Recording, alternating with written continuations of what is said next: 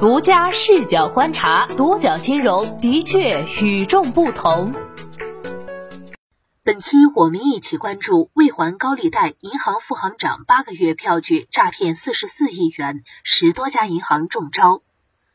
台上是银行副行长，台下是为高利贷债务发愁的债务人。再摇身一变，浙江民泰商业银行股份有限公司萧山瓜沥小微企业专营支行原副行长倪科峰成了落入法网的诈骗犯。五月二十七号，中国裁判文书网披露了倪科峰票据诈骗罪一审、二审刑事判决书。未还高利贷，他先是用自己控制的空壳公司签发无资金保证的商业承兑汇票，骗取了二点九亿余元贴现款，继而伙同他人帮企业融资，将商业承兑汇票贴现并转让，大收好处费。仅八个月，尼克峰一伙骗取十余家银行票据，贴现款四十四亿元，造成实际损失二十五亿元。最终，尼克峰犯票据诈骗罪，被判处无期徒刑，并处没收个人全部财产。冒充身份、伪造材料、刻假章，让我们一窥这起诈骗案的细节。裁判文书信息显示，二零一二年至二零一四年，倪克峰帮朋友借高利贷，用于做票据转贴现业务，并从中抽头百分之零点二好处费。至二零一四年八月左右，因出借的款项无法收回，而背负数千万元债务。为填补资金缺口，倪克峰和他人商议做商业汇票转贴现业务套钱。虽然民泰银行瓜沥支行未被授权商业汇票承兑业务资质，但尼克峰一伙准备了假章、假资料、银行同业账户。二零一五年一月，尼克峰在无实际还款能力的情况下，利用其实际控制的杭州锦瑞船公司作为出票人，签发无真实贸易、无资金保证的商业承兑汇票四张，金额共计三亿元。再利用其民泰银行瓜沥支行负责人身份，使用伪造的业务材料、票据业务用章，以民泰银行瓜沥支行的名义贴现，并同时层层转贴现给恒丰银行福州分行、民生银行常州支行等后手银行，骗取贴现款二点九零六九亿余元。推荐款到账后，尼克峰将六千余万元分给团伙其他人做好处费，自己实际使用约二点三亿元，主动用于归还高利贷等。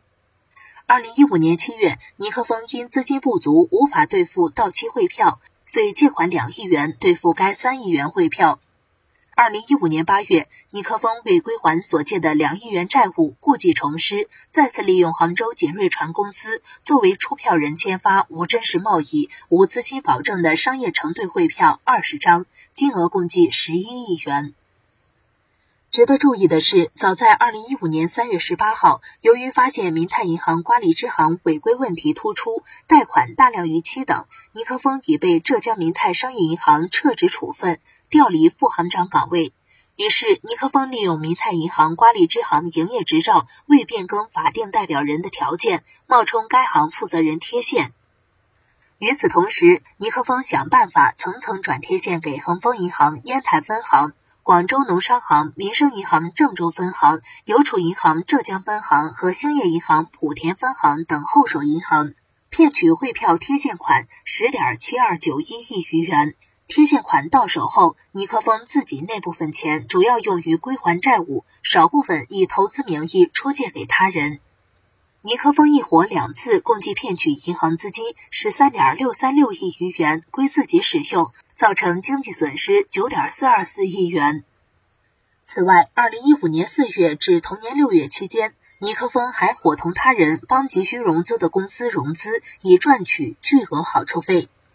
独角金融发现，一般由该公司作为付款人签发无真实贸易背景的商业承兑汇票给关联企业，再由尼克峰使用伪造的银行业务资料、业务用章，冒充民泰银行瓜沥支行负责人，以民泰银行瓜沥支行的名义贴现，并同时层层转贴现给多家后手银行，骗取汇票贴现款转入开票公司控制的银行账户。其中，尼克峰一伙与光大国际建设工程总公司接连合作三次，一月一单；民生银行宁波分行三次都不幸中招。二零一五年四月十五号，光大国际公司签发给关联企业华夏金石国际投资控股有限公司五亿元的商业承兑汇票，尼克峰以民泰银行瓜沥支行名义贴现。同时，在中介人员撮合下，层层转贴现给九江农商行、河北银行、民生银行宁波分行等后手银行，骗取贴现款四点八五零一亿余元。二零一五年五月，光大国际公司继续采用上述方式融资，五亿元的商业承兑汇票转贴现给自贡银行、民生银行宁波分行、兴业银行成都分行等银行后，骗得四点八六八九亿余元。二零一五年六月，五亿元的商业承兑汇票转贴现给阿拉善农商行、河北银行和民生银行宁波分行等银行后，骗得四点八七三六亿余元。尼克峰一伙从中得到的好处费也不菲。光大国际公司收到四月汇票贴现款后，以融资服务费名义支付中介费三千零一万余元，其中尼克峰这方分得七百零一万余元。五月、六月贴现款到账后，光大国际公司分别以融资服务费名义支付中介费两千余万元。通过上述融资方式，尼克峰一伙骗取银行资金合计二十九点二零三亿余元，造成经济损失十四亿元，尼克峰违法所得十一点零九三亿元。加上尼克峰利用杭州锦瑞传公司的两次诈骗，二零一五年一月至二零一五年八月，短短八个月，尼克峰一伙骗取十余家银行票据贴现款，共计四十四亿元，造成实际损失二十五亿元。浙江省杭州市中级人民法院认为，尼克峰为归还巨额债务，以非法占有为目的，结伙他人签发无资金保证的商业承兑汇票。利用或假冒银行负责人身份，使用私刻的银行私章予以贴现，再转贴现给出资银行，骗取银行资金，数额特别巨大，其行为已构成票据诈骗罪。此外，尼克峰为谋取巨额好处费，结伙他人使用私刻的银行签章及假借民泰银行瓜沥支行名义贴现无真实贸易的商业承兑汇票，再转贴现给后手银行。骗取银行资金给出票企业使用，数额特别巨大，其行为已构成骗取贷款罪。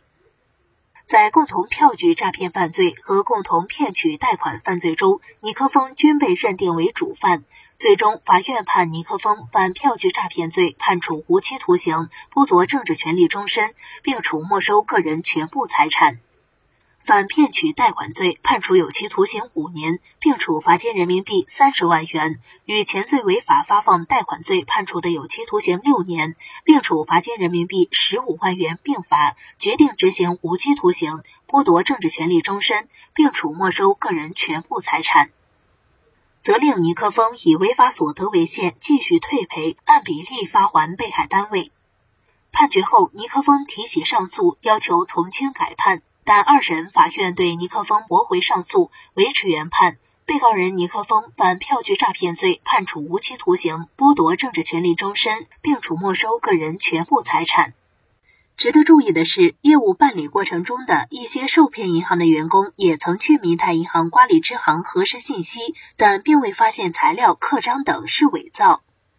远期回买协议或许是放松警惕的原因之一。据民生银行常州支行票据中心经理徐某正言称，二零一四年十二月，自称民泰银行瓜沥支行的小鲁与其联系，希望民生银行常州支行做一笔由民泰银行瓜沥支行直贴的商业承兑汇票业务的出资行，还说可以和该行签订远期买断协议。